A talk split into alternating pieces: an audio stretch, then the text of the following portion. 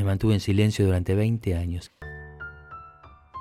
20 años preguntando por qué estaba con vida, por qué no soy uno de los 649 héroes que murió en el campo de batalla, por qué el hambre, por qué el frío, por qué esto, por qué aquello.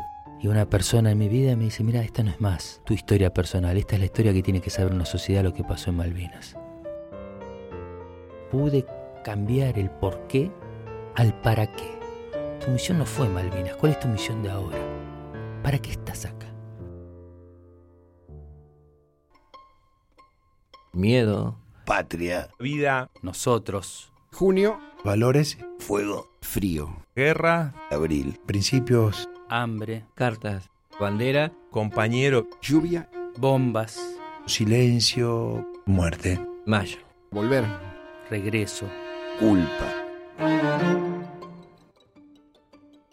Soy Esteban Tríez, veterano de guerra, y esto es Nosotros que fuimos a Malvinas. Esta es mi historia, en las islas, en la guerra, la historia de la Compañía A del Regimiento de Infantería 3, de la cual con enorme orgullo formé parte. Nací en Villa Ballester, un 26 de agosto, hijo de José, de Susana, hermano de Liliana, una hermana dos años mayor. Estudié en una escuela alemana, me formé en un barrio, en un club, y así fui formándome en mi adolescencia, hasta llegar al servicio militar obligatorio, que allá en el año 81, por sorteo me tocó el Regimiento 3 de Infantería. El destino me lleva a la compañía A y empiezo a conocer una asimetría social que hoy también la tenemos dentro de nuestra sociedad. Justamente dentro del servicio militar teníamos toda una variedad de, compañeros, éramos 200 dentro de la compañía chicos con un poder adquisitivo importante, otros jóvenes como yo, una clase media donde tratábamos de subsistir y llevar la vida de la mejor manera y también compañeros muy carenciados, compañeros que no, no habían tenido esa posibilidad de ir a la escuela o de comer todos los días, habían salido a delinquir.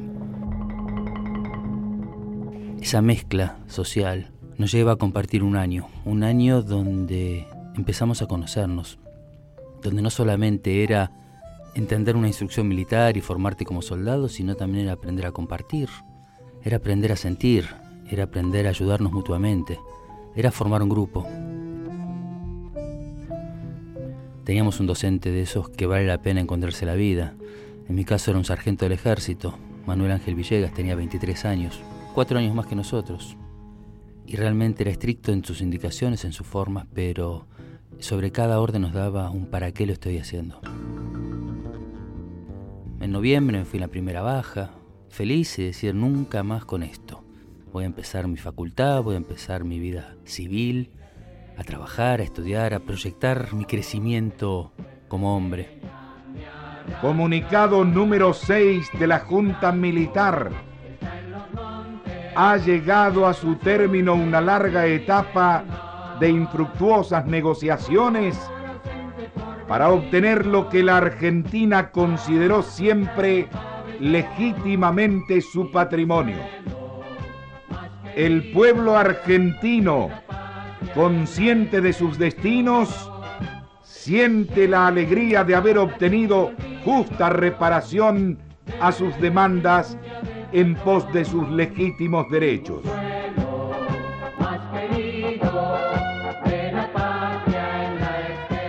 Hasta el 2 de abril, el 2 de abril de 1982, se recuperan nuestras Islas Malvinas y ahí, ahí me hizo un cosquilleo en la panza. ¿Y no será que nosotros tenemos que volver al cuartel? Y así fue. El 9 de abril volvimos al cuartel, los que nos habíamos ido de baja. Recuerden que en esa época no había ni celulares, ni internet, ni forma de comunicarse. Algunas casas tenían teléfono, la de mis padres no.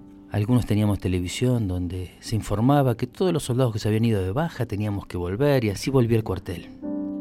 Junto con cuatro compañeros más que nos llevó el padre de uno un jueves a la noche. Y me encuentro con un panorama realmente extraordinario. Un panorama que estaba toda la unidad formada, estaba todo, todos mis compañeros, mil soldados vestidos de verde, un helicóptero en marcha, los reflectores prendidos, Era una película, una película de guerra que con 18, 19 años quería estar en esa película. Así que fuimos hasta donde estaba la compañía A, nos encuentra el sargento Villegas. Tries, Santurio Pascali, todos los que volvieron vengan a vestirse de verde y a cortarse el pelo. Y así empezamos a ser parte de una película. Una película que no sabíamos qué destino iba a tener, qué desarrollo iba a tener. Y lo peor de todo no sabíamos el final que iba a tener. Pero sí el comienzo, estábamos todos juntos. Ese era el sentimiento, el sentimiento de- del servicio militar, que necesitábamos volver a reencontrarnos. Y abrazarnos, contarnos las cosas que habíamos vivido, las cosas que habíamos sentido. Y así nos llegamos a, encontrar. El primer día el regimiento era un revuelo, nadie sabía nada. El sábado 10 empiezan a entrar colectivos. Viene mucha gente, mucha gente a despedir a sus soldados, a sus hijos, a sus seres queridos. En mi caso yo la despedida ya la había tenido en mi casa. Mi papá lo vi muy emocionado cuando me despidió. Recuerdo a mi mamá también. Y hubo una situación que antes de ir al cuartel a encontrarme con mis amigos, me tocó viajar en tren. Viajé en tren en la estación Villa Ballester, un guarda todo vestido de gris, con la gorra gris, bien de la época. Y nosotros teníamos como una cédula de notificación donde todos los soldados podíamos viajar de cualquier punto del país gratis. Y el señor iba pidiendo boletos, cuando llega a mi, a mi asiento, le muestro la cédula de notificación, la lee, me mira, me da dos palmadas en el hombro y me dice, Suerte, pibe. yo volví a leer la cédula de notificación, digo, ¿qué significa esto? ¿Qué leyó este hombre que yo no había leído? Y leyó más allá de volver solamente al cuartel. Lo entendí muchos años después, lo analicé y lo recordé muchos años después. Así nos fuimos encontrando. En el cuartel estuvimos todos los soldados con su familia. Mi familia ya me había despedido, ya no era necesario volver a verlos. Nos invitaron unas cervezas, unas picadas en el barcito de enfrente. Y a las 5 o 6 de la tarde empezaron a entrar los colectivos de la línea 55. Los camiones se enfilaron y a cargar equipo, a cargar armamento, todo lo que se podía, arriba de los camiones, arriba de los colectivos. Y así salimos en caravana del Regimiento 3 de Infantería que tenía asiento en la tablada, con destino, para nosotros incierto, después nos dimos cuenta que era Palomar. Había un canto muy particular que llevábamos adelante golpeando los costados de los colectivos. Y decíamos, mamita, mamita, mamita, no llores, nos vamos a la guerra, pero vamos a volver. vamos a la guerra, pero vamos a volver.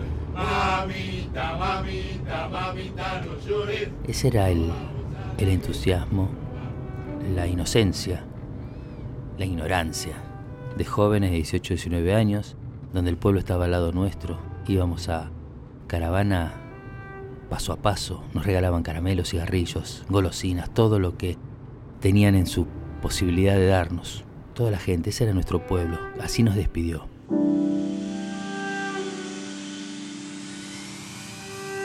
Así llegamos a Palomar, nos subieron a un Boeing 737, cuando lo vimos dijimos que bueno, nos van a atender y llegamos, no había un asiento, nos sentamos todo espalda con espalda, arriba del bolsón porta equipo. Un viaje de andar a saber cuántas horas, llegar a Río Gallegos, medio dormidos. Abrieron la puerta donde estábamos en la parte de atrás, nos dieron un mate cocido, un pedazo de pan. Cerraron la puerta nuevamente, se ve que habrán cargado combustible. Y el 11 de abril, domingo de Pascua de 1982, a las 9 de la mañana, la compañía A del Regimiento 3 de Infantería llega a Malvinas.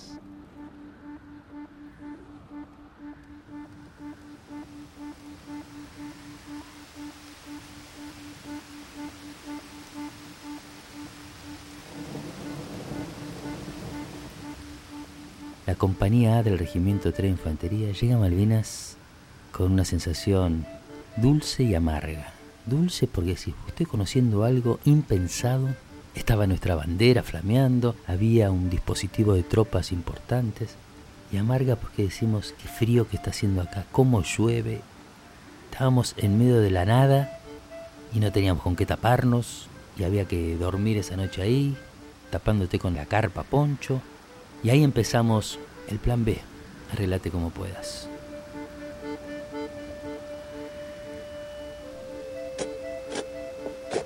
Al día siguiente empezamos a, a cavar un pozo, iba a ser nuestro hábitat. Empezamos a hacer la mitad del pozo. Al día siguiente viene una orden, hay que correrse mil metros para la izquierda. Mil metros hoy es nada, pero en la turba, en Malvinas, con la piedra. Y habiendo ya hecho la mitad de tu pozo era terrible porque tenés que empezar de cero y empezar de vuelta. Y así volvimos a cavar. Hasta la tercera posición que fue definitiva. En la base del Zapper Hill, es un cerro, es el último cerro, la última elevación. No muy alta, tendrá no más de 100 metros de altura. Y ahí en la ladera de ese monte hicimos nuestra posición definitiva. Cavamos, fuimos a conseguir chapas. Así fuimos armando una posibilidad de desembarco que la teníamos bastante cerca, 800 metros de distancia entre lo que era nuestra posición y la playa de desembarco. Empezamos a lentamente tomar conciencia de que nos íbamos a quedar un tiempo. Lo maravilloso de eso era, siempre teníamos que estar atentos a ver qué estaba haciendo el otro. El otro había hecho un estantecito en la tierra dentro del pozo, interesante la idea. El otro hizo un pequeño desagüe porque lo terrible de Malvinas era la lluvia, la lluvia, el suelo, la turba. La turba es un pantano, no podés caminar prácticamente, te vas enterrando. Actúa como una esponja. Y todas las tardecitas esa esponja drenaba dentro del pozo de zorro donde estábamos nosotros. Teníamos 30 centímetros de agua todas las tardes, agua helada. Y ahí empezamos a ver cómo sobrevivir. Empezamos a notar lo importante que era el compañero en cada circunstancia de ese momento de nuestras vidas. Con el correr de los años me di cuenta que es tan importante en cada instante de nuestras vidas. Empezamos a aprender lo que es trabajar en equipo y lo que es un líder. Que mi líder no era un salido de la Universidad de Oxford o de Harvard o de Boston, sino era un sargento del ejército, tenía 23 años, Manuel Ángel Villegas.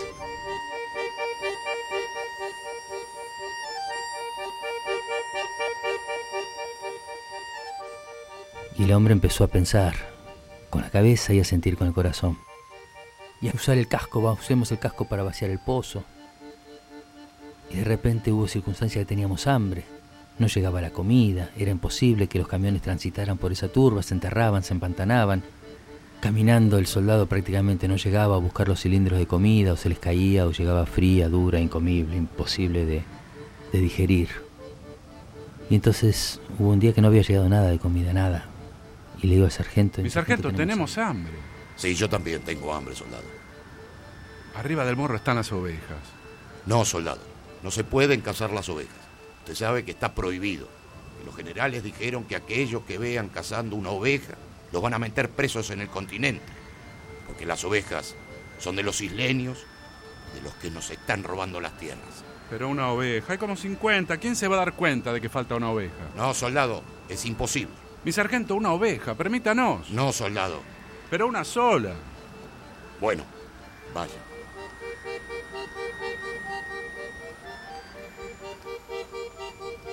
Y fuimos a buscar una oveja. Ahí nos dimos cuenta que nuestra guerra iba a ser un poco más fácil. Teníamos un líder, un líder que salía de lo estricto de un reglamento, de una orden. Se podía flexibilizar para decir, hagamos esto, pero volvamos a meternos en el reglamento. Yo siempre digo que con esa oveja comimos 14 soldados una semana. Y era realmente un, banquete. Y la grasa de esa oveja no la pudimos comer, no nos permitió comer la grasa. La usamos para limpiar el armamento. Esa fue Malvinas, ese fue el comienzo de la guerra, eso fue prepararte. Cuando no tenés absolutamente nada, estás a 600 kilómetros de distancia del continente, a 2000 kilómetros de tu casa, te falta el abrazo de una madre, el beso de una novia, el calor, la comida. Necesitas tu compañero, necesitas tu líder, necesitas un guía, necesitas encontrarte con Dios.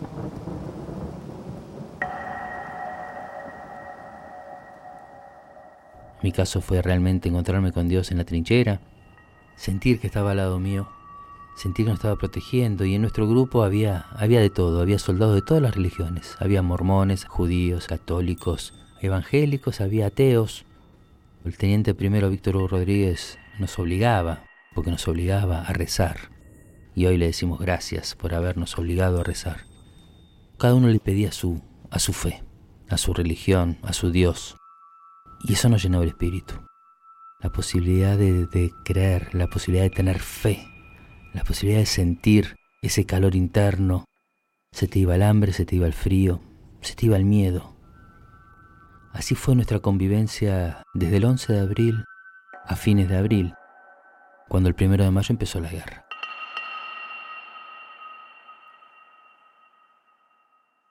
Las armas de la nación han contestado hoy un nuevo acto de guerra de Gran Bretaña en el Atlántico Sur. El primero de mayo vinieron los ingleses.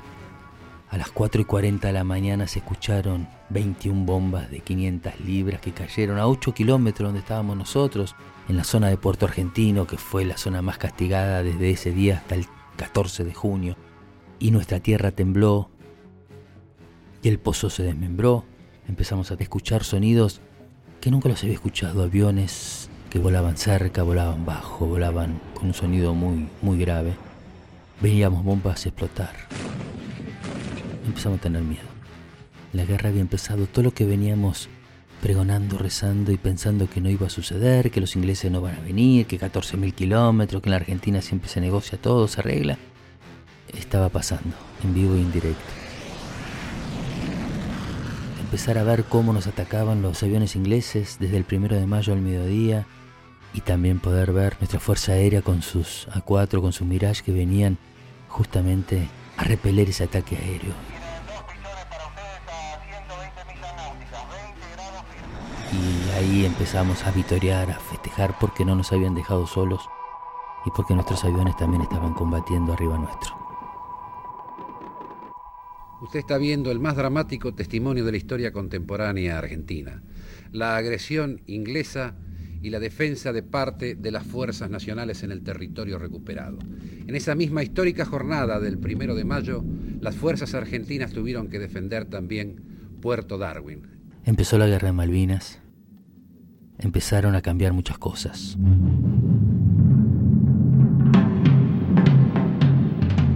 Los pensamientos, los rezos, el extrañar, el sentir, el sentir mucho miedo. Con el correr de los días aprender a, a escuchar las bombas, a ver la salida de las bombas de las bocas de los cañones, a escuchar el sonido, el bum bum bum bum bum bum bum bum, cómo explotaban, y a los pocos segundos escuchar el, el silbido que la bomba pasaba por arriba de tu cabeza.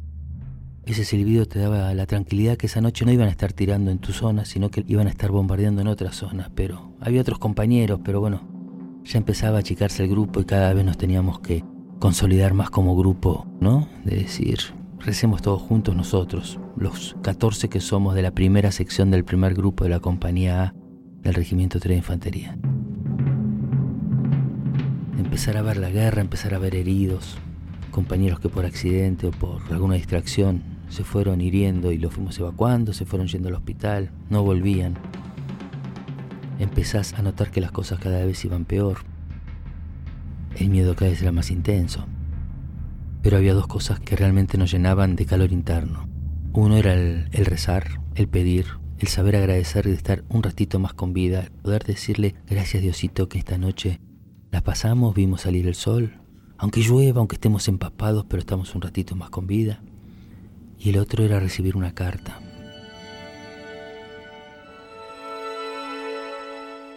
...17 de mayo de 1982... ...a los soldados de la patria... ...quiero decirles que me llamo Alma, tengo 11 años... ...y desde acá les hago llegar esta carta de agradecimiento... ...por defender las Islas Malvinas. Carta de un ser querido, de mi madre, de mi padre, de mi hermana, de mi novia pero también cartas de gente común, de alumnos de tercer, cuarto grado o de la secundaria que nos escribían al soldado de la patria. Para los soldados del sur, les mando esta carta para que la lean cuantas veces quieran y como quieran. Dado vuelta boca abajo, gracias por defender la patria. Esa carta realmente hoy, para aquellos que lo han hecho, les digo gracias. Algunas contesté, algunas tengo por contestar todavía pero realmente nos llenaban el alma. Hay una escena que me quedó muy grabada en la retina. Cuando comíamos, llenábamos la marmita, nuestro plato de comida y nos sentábamos en círculo mirándonos las caras, arriba de las piedras y comíamos así, ¿no? Cuatro, cinco, seis soldados comiendo juntos. Pero cuando recibías una carta, cada uno se iba a su rincón. Cada uno encontraba un lugar en la isla donde poder sentir ese puente con el continente, estar solos con esa persona que te estaba escribiendo. Y esa fue una imagen muy grabada que traía emociones lindas, ¿no? A veces después compartíamos lo que decía una carta, a veces era muy, muy personal y digo, no, solamente decir, sí, me escribió mi madre y me dice tal cosa. Pero la carta en Malvinas fue realmente un mimo en el alma que nos ayudó a sobrevivir. Así que si del otro lado hay mucha gente que haya escrito y tal vez le hayan dicho que esas cartas, que los chocolates, no, siempre alguna, alguna macana, algún ciudadano de nuestra patria realiza, pero la gran mayoría de las cartas fueron llegando y las que no tendrían un destino maravilloso igual. Eso fue de ir acostumbrándote a la guerra, aprender a sobrevivir. Estábamos sucios, estábamos sin agua, y el sargento era un tipo que realmente no lo entendíamos en ese momento y con el correr de los años hoy le digo gracias por toda la forma que tuvo de prepararnos para el combate final. ¿A qué me refiero? A que exigía que estuviésemos afeitados. Si no teníamos agua, ¿con qué nos vamos a afeitar? Bueno, el agua del charquito. A que estuviésemos alineados, el botón cosido, la ropa bien, bien lisa, está sucia, pero no importa, pero tiene que estar bien prolijo. Y eso era para mantenernos dignos, para mantenernos estoicos, de pie, con el espíritu y el alma realmente enaltecidos.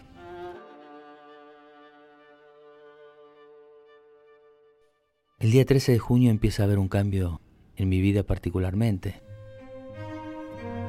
A la mañana, madrugada, la compañía A, con equipo aligerado, salir de las posiciones y subir a unos camiones, unos camiones que nos iban a llevar a primera línea. Esos camiones fueron cargados, empezó a acelerar y cuando, claro, el piso estaba todo helado, había nevado, el asfalto estaba realmente intransitable, volcaron sobre las veredas, así que no se podía ir en camión y había que bajar pie en tierra, cargar armamento y empezar a desplazarse a pie. desplazarse nunca, mejor dicho, ¿no? Hacer culo patín. Era un mar de risas. En Malvinas todas las calles son sub y baja y de repente cuando vos querés hacer pie con tus borceguíes de goma era imposible y ya una vez que te patinabas no tenías de dónde agarrarte salvo la pierna de algún compañero y ese te lo enganchabas y así ibas haciendo culo patín los dos juntos o agarrarte de un poste o ver la forma de zafar. Pero esa escena, pensar que estábamos yendo a primera línea y los integrantes de la compañía estábamos llorando la risa porque no podíamos imaginar que estábamos viviendo eso. Cuando termina Puerto Argentino, terminan las calles, ya empezás hacia la zona desértica, la zona de monte, la zona de la turba. Y empezamos a caminar y de repente vemos soldados que vienen desparramados, vienen de frente. Y los empezamos a parar. ¿De, dónde vienen? Somos del Regimiento 4, estuvimos en combate. ¿Ustedes van para allá? No vayan, no vayan, que es el infierno. Es el infierno. Y realmente ahí estamos yendo nosotros.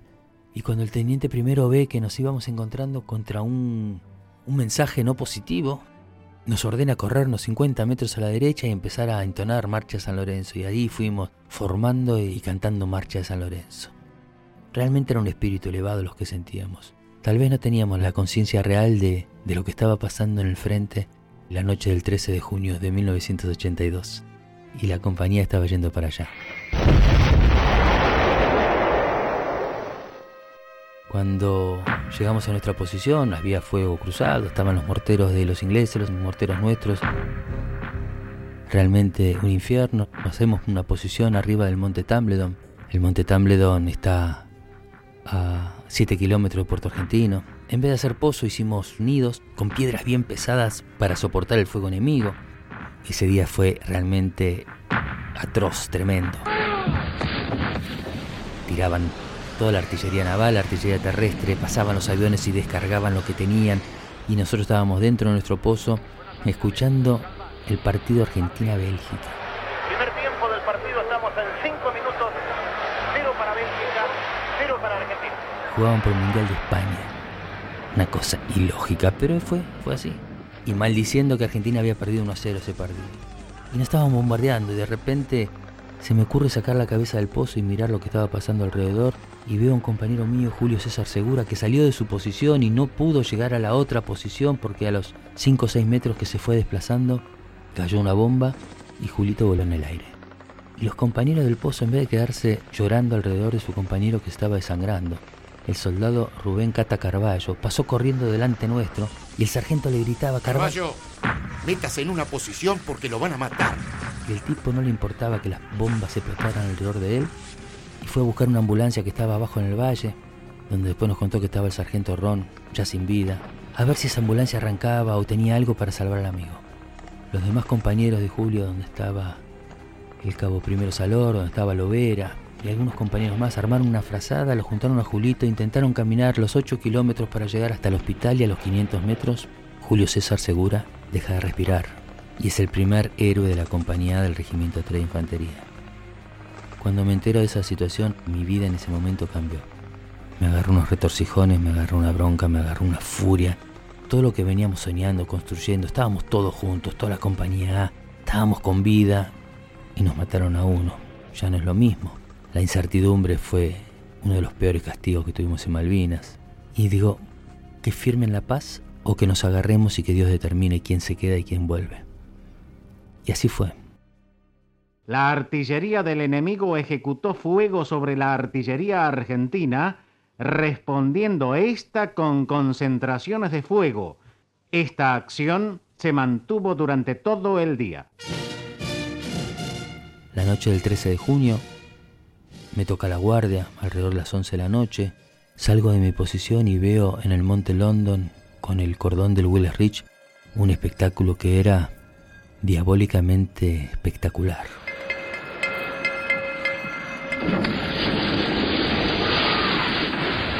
Todas las luces que uno puede imaginar, bengalas, misiles, balas trazantes de todos los colores, todo eso estaba en el campo de batalla en el Monte London, donde el Regimiento 7 de La Plata hacía más de 20 horas que venía combatiendo y hasta combatió con el sable de bayoneta calado en fusil. Y eso lo veíamos, lo veíamos a mil, mil doscientos metros. Y ahí le ordenan a la compañía A, la primera y la tercera sección, cargar la mayor cantidad de municiones posible. Dentro de las medias tubo que teníamos hicimos un nudo, la pusimos de bandolera. Colóquense los cascos, fusil en mano, bajar de las posiciones. Muy entrada la noche, fuimos corriendo por el valle, un terreno que no habíamos conocido, que no sabíamos con qué nos podíamos encontrar. Se prendían las bengalas, los ingleses querían ver dónde estábamos, iluminaban el cielo, iluminaban el suelo, nos tirábamos cuerpo a tierra.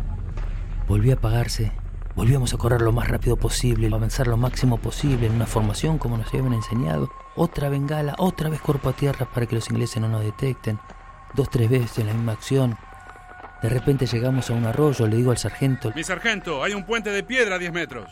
Tries, si cruzamos por el puente de piedra nos matan a todos juntos. Hay que cruzar por donde vinimos.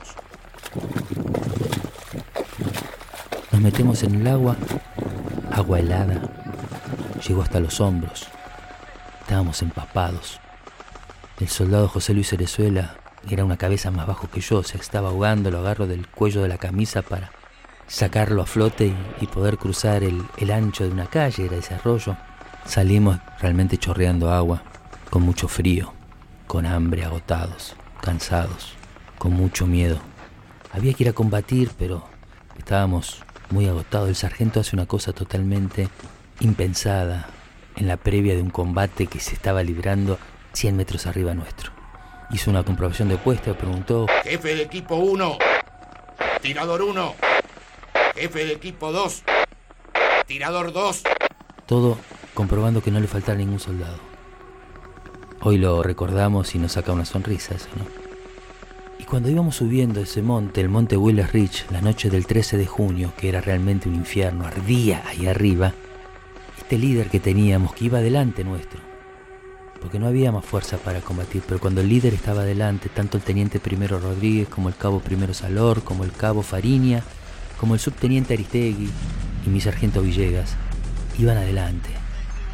Y cuando el líder va adelante, el ejemplo contagia y eso pasa en todas las, las circunstancias de nuestra vida.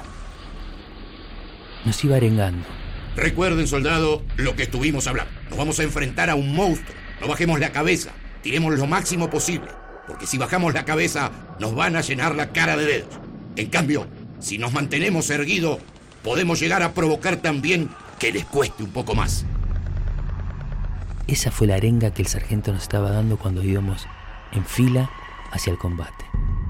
El Estado Mayor Conjunto comunica que las tropas inglesas han continuado su avance pese a la enconada y heroica resistencia de las fuerzas argentinas, librándose actualmente violentos combates en las proximidades de Puerto Argentino.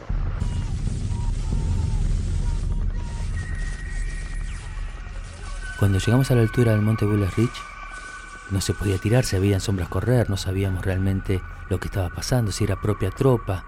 En su puesto íbamos a apoyar al Regimiento 7 que hacía más de 20 horas que venía combatiendo, pero la peor derrota de Malvinas, la peor derrota que nos tocó sobrellevar fue la logística.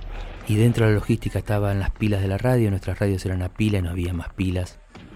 Y nadie nos pudo avisar, muchachos no vayan, que el Regimiento 7 no soportó, replegó y cuando ustedes lleguen se van a encontrar directamente contra el batallón paracaidistas 2 británico. Así que nos quedamos agazapados en un callejón donde había dos piedras altas y escuchamos la voz del cabo Fariña que le grita a Villegas, Villegas, apóyeme que los ingleses están corriendo. Villegas me dice, Tries, prepárese, vamos a saltar. Una lluvia de balas de 30 a 40 metros a la redonda no me voy a olvidar nunca. Nos obligó a tirarnos de cara al piso. Apoyé la cara contra la tierra lo más cerca posible. Las balas pasaban por arriba de nuestra cabeza. Cuando eso amaina un poquito, escucho. Tries, estoy herido. Me corro a mi izquierda. El soldado Mario Russo tenía un tiro en el brazo. Le hago un torniquete y le digo: Marito, después te sacamos. Me arrastro otra vez a mi posición. Lo veo el sargento que está a unos 6-7 metros delante mío, tirado boca abajo, en una posición más elevada. Le digo: Mi sargento, Russo está herido. Yo también. ¿Qué tiene? Tengo un tiro en la panza. Tire donde están saliendo las trazantes. Las trazantes son un fosforito rojo con unas balas que uno ve de noche. Cuando veo dónde están saliendo las balas, apunto para disparar y el sargento estaba en la línea de fuego. Mi sargento, usted está en la línea de fuego, no les puedo tirar. Tíreles igual. Vuelvo a buscar ángulo de tiro a ver si me corro un poco más a la derecha. Mi sargento, no les puedo tirar, usted está en el medio. Tírele igual. Yo ya estoy liquidado. Si usted no se corre, no les tiro. Y así boca abajo como el hombre estaba, estira el brazo para agarrar el fusil y me dice, Deje que les tiro yo. y cuando está agarrando el fusil, le pegaron un tiro en la mano. Ese inglés lo tenía en la mira, y ese inglés le podría haber pegado en la frente, pero después de muchos años uno entiende que los ingleses hace 1500 años que son piratas, que son ladrones, usurpadores, pero también son guerreros. Y ellos dedujeron que un soldado muerto nos iba a provocar la furia de la tropa, iba a ser un mar de sangre. Y un soldado herido iba a provocar la preocupación de la tropa. Y así fue, el sargento gira sobre su eje, tirado boca arriba, se saca el correaje, saca las granadas. Y le digo, Mi sargento, lo vamos a buscar. Nadie se levanta, quédense ahí. Que nos tienen rodeados. Esperen órdenes. Y cuando levanto la cabeza había miles y miles de pelotitas de fósforo encendido que estaban cayendo arriba nuestro. Digo, ¡Nos estamos quemando vivos acá! Y al lado mío tenía el soldado José Luis Cerezuela. Le decíamos Lupín porque era chiquito. José Luis había entrado en marzo en el servicio militar obligatorio en el año 82 y en abril ya estaba en la guerra. Un mes para formarse como soldado y se la bancó como un gaucho. Terrible. Y le digo, Lupín, Lupín, vamos a buscar a Villegas. Dale, Tries, vamos. cuando estamos por salir con el fusil, le digo, Deja "Dejá el fusil acá. Pero nos van a hacer pelota. Deja el fusil acá. Apoyamos el fusil, levantamos los brazos. Caminamos los siete ocho pasos, lo enganchamos al sargento, lo arrastramos hasta debajo de la piedra, le salía mucha sangre de la panza, no teníamos curita ni gasa, no había médico ni camillero, y el hospital estaba a 8 kilómetros. Me pidió un poco de agua, nunca tomamos agua potable en Malvinas, así que le pongo un poco de nieve en la boca. Me dice, Tries, contale a mi familia, a mi mamá, a mis hermanas, a mi mujer, a mis amigos, como vos creas que vayan a sufrir menos. Yo, yo me quedé en el campo de batalla. Un tiro, una esquirla, una bomba.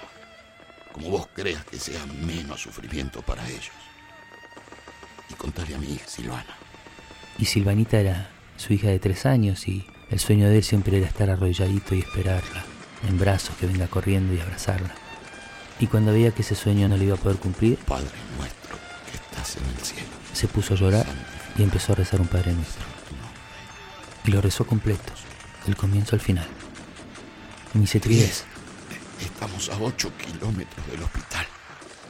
Tengo una bola de fuego en la panza. No aguanto más el dolor. N- No tenemos nada para curarme. Hacete cargo del grupo y pegame un tiro. Mi sargento, me hago cargo del grupo. Y todavía tenemos que comer un asado, sargento. ¿De qué asado me hablas? lo agarro a Cerezuela, soldado con un mes de experiencia. Y le digo, A partir de ahora, a cada uno de los 11 soldados que quedan de nuestro grupo, avisale a uno por uno que hay que bajar. No hay nada más que hacer acá arriba, hay que bajar, viejo. y el sargento le diría todo, le salía sangre, tenía un dolor intenso y me pedía que no lo tocásemos.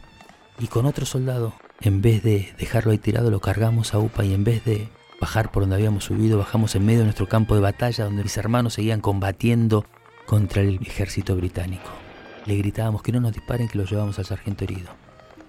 Íbamos bajando del monte, llegamos a la parte de, ya del asfalto, de la ruta, y se escuchaba más lejos el bombardeo.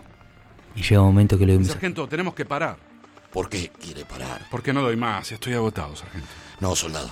Todavía estoy lúcido. Todavía veo y escucho. Tire el fusil al agua y sigamos. Habremos seguido unos metros más, uno en esas circunstancias pierde la noción de la distancia, del tiempo. Y vemos venir una ambulancia, la ambulancia pega la vuelta y es una F100 portalibro y le ponemos el sargento atrás y subimos los dos y el soldado con el afán de llegar rápido al hospital salió arando y la ruta estaba escarchada totalmente y patinó y así volcamos en, en la banquina. Tuvimos que volver a bajar y a seguir caminando hasta el hospital. La maravilla de nuestros médicos, una operación en medio de la guerra. Le salvaron la vida al sargento Villegas, que tardó varios años en recuperar su físico y muchos años más para recuperar su psíquico. Me colocaron una medalla hermosa, inigualable, que es que su nieto se llama Lucas Esteban y Esteban es en honor a mí, así que ya tengo un gran espacio en el cielo ganado.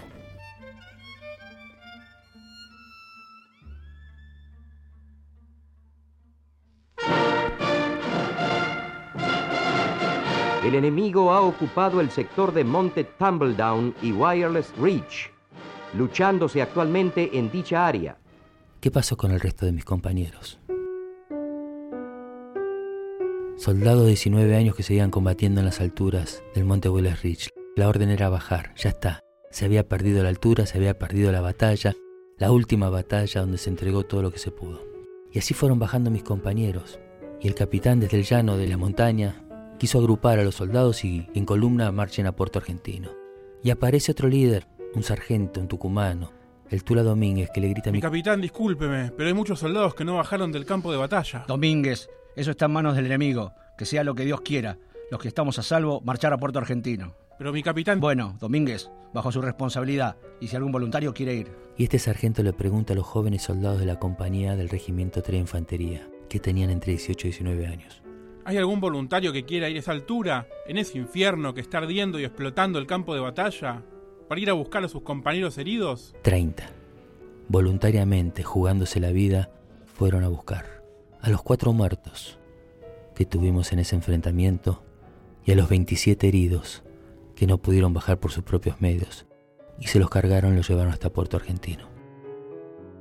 El Estado Mayor Conjunto, en relación con el traslado de heridos desde el área Malvinas al continente, comunica que desde el comienzo de la contienda hasta la fecha, 17 de junio de 1982, han sido trasladados 549 heridos, los que han sido internados en distintos centros asistenciales en el continente. Esta fue nuestra historia en Malvinas, fue la historia de la compañía del Regimiento 3, de la cual siento un orgullo enorme ser parte, en la cual nos hermanó la guerra.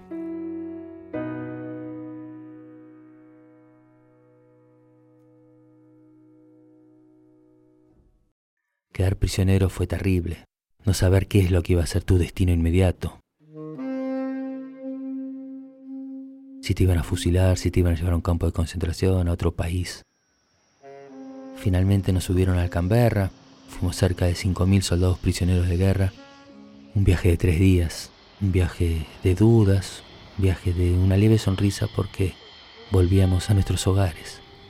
Nos dejaron en Puerto Madre, en Puerto Madre nos esperó con las puertas abiertas, los brazos abiertos, querían tocarnos, querían sacarnos un botón, querían realmente tener contacto y decirnos gracias por lo que habíamos hecho y fue una fiesta Puerto Madryn.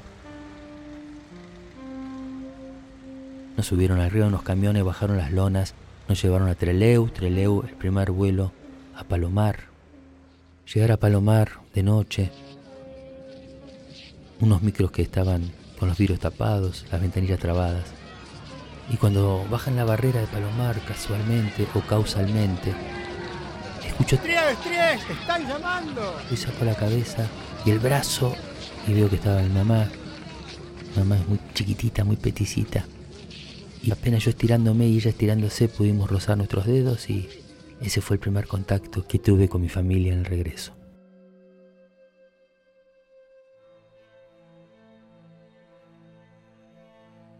Nos quisieron tener dos días dentro del campo de mayo, nos escapamos la primera noche, enganchamos una camioneta que salía y ahí nos trepamos y nos llevaron. Llegué a mi casa, reencontrarme con mis afectos, con mi cama, con mi mesa, con comer, con cubiertos. Era el bicho raro. Y los veteranos de guerra fuimos los bichos raros durante mucho tiempo. Era buscar trabajo, y cuando presentaban el currículum te preguntaban si había estado en la guerra, y dije, orgullosamente decía sí, estuve. Y te decían, ¿Estuvo Malvinas? No, loquitos de la guerra no tomamos. ¿Quién sigue? Señor, tengo que trabajar, permítame. No, que- no, no, no. Y ahí me mantuve en silencio durante 20 años. 20 años preguntando por qué estaba con vida, por qué no soy uno de los 649 héroes que murió en el campo de batalla, por qué el hambre, por qué el frío, por qué esto, por qué aquello. Y cuando pude cambiar el por qué al para qué. ¿Para qué estás acá? ¿Cuál es tu misión? Tu misión no fue Malvinas, ¿cuál es tu misión de ahora? Y una persona en mi vida me dice, Mira, esta no es más tu historia personal. Esta es la historia que tiene que saber una sociedad. Lo que pasó en Malvinas, lo que ustedes hablan, es lo que realmente va a trascender. Y así empezamos a ir a las escuelas, a estudiar, armé un programa de radio con José Negretti, otro veterano de guerra. Después armé otro programa también con mi sargento y ahí empezamos a invitar a cada uno de los soldados de todas las fuerzas civiles, gendarmes, prefectos, pilotos, y empezar a decirles gracias y a escuchar qué habían vivido ellos. Y empezar a darle sentido a todo y armar una historia de heroísmo, de amor entre hombres, como lo digo de verdad. Ahí no había diferencia de color de uniforme, había que combatir juntos y sentir que en grupo era mucho más fácil. Y cuando le das sentido algo que hiciste en tu vida, bien, mal, más o menos, como te salió, todo tiene más sentido, todo cambia de color, cambia de enfoque. Y ese es el mensaje que nosotros hoy le dejamos a los chicos en las escuelas. Nosotros vamos a cualquier escuela, desde salita de 4 o 5 hasta universitarios o empresas, donde decimos, esto es lo que realmente uno rescata cuando vive una situación de extrema como es la guerra.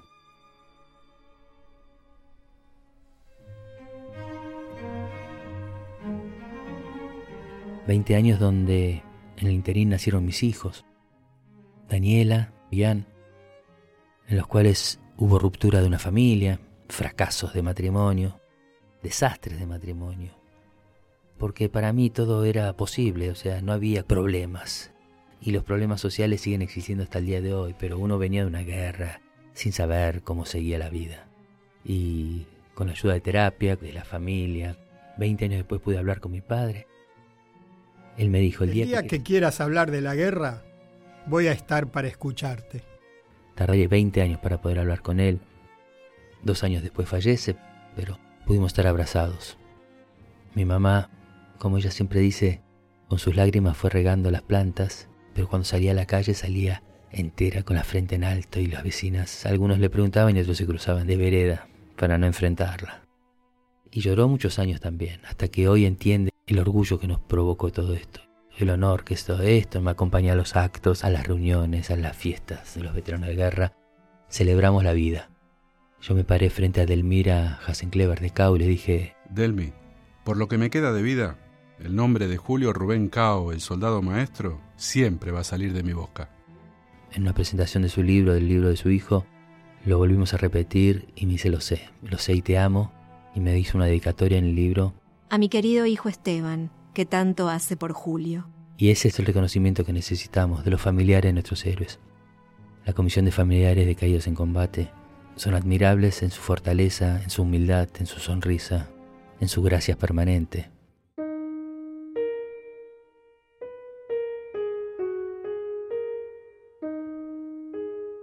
Mis cuatro caídos, Andrés Folch, José Antonio Reyes Lobos, el soldado maestro Julio Cau, Julio César Segura y Oscar Soria, que también era parte del regimiento de infantería. De los 649 son los cinco que siempre van a estar en mi boca para aquellos que necesitan saber. El Estado tampoco se hizo presente en nombrar calles, escuelas, aulas, mástiles, con los nombres de nuestros héroes. Esa es nuestra misión, mantener viva la memoria, a través de un programa de radio, a través de una charla en una escuela, a través de una charla de café, y darle sentido a que esas personas, a que esos héroes, no murieron en vano, murieron realmente con orgullo. Lean las cartas que dejó el teniente Esteves, lean la carta que dejó Falconier, lean la carta que dejó el maestro Julio Cao. Chicos, quiero que sepan que a la noche, cuando me acuesto, cierro los ojos y veo cada una de sus caritas jugando y riendo. Cuando me duermo, sueño que estoy con ustedes. Quiero que se pongan contentos. Lean la carta que escribió el soldado Elvio Eduardo Araujo o el soldado Massat. Cuando uno encuentra todas esas cartas que eran jóvenes de 18 o 19 años, yo no tenía esos valores incorporados o no tenía esa forma de escribir, pero ellos estaban más allá. Ellos murieron por la patria. Yo tenía que volver para estas cartas, darlas a conocer y para que ustedes sepan que Malvinas es un orgullo que nos mantiene unidos, que nos lleva a un horizonte, que nos lleva a un objetivo en común. Y eso le da sentido a tener un programa de radio en cada rinconcito de nuestra patria, porque desde Jujuy hasta Tierra del Fuego, pasando por Mendoza y toda la Mesopotamia, en cada provincia hay un veterano de guerra. Y cada provincia tiene la obligación de, aunque sea abrazarlo y decirle gracias. Y si hay un familiar de un caído, invitarlo a tomar un café y conocer la historia de ese héroe de la patria, cuál fue su vida antes de morir por cada uno de nosotros.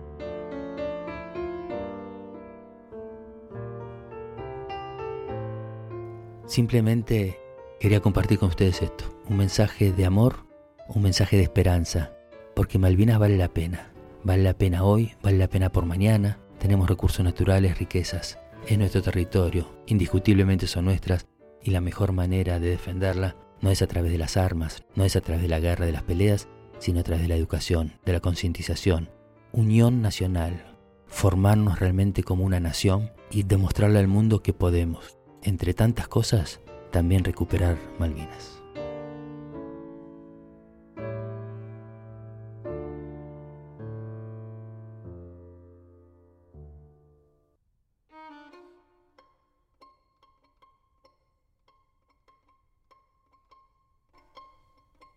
Miedo. Patria. Vida. Nosotros. Junio. Valores. Fuego. Frío. Guerra. Abril. Principios. Hambre. Cartas. Bandera. Compañero. Lluvia. Bombas. Silencio. Muerte. Mayo. Volver. Regreso. Culpa. Soy Esteban Tríez, veterano de guerra, y esto fue Nosotros, que fuimos a Malvinas. En la producción de este episodio estuvieron Mariana Antoñanzas, Fernando Piana y Diego Mintz. Grabaciones, Diego Rosato. En la mezcla y diseño sonoro, Fabián Panisi. Para saber más sobre esta serie y para escuchar más podcasts de Radio Nacional, visita radionacional.com.ar.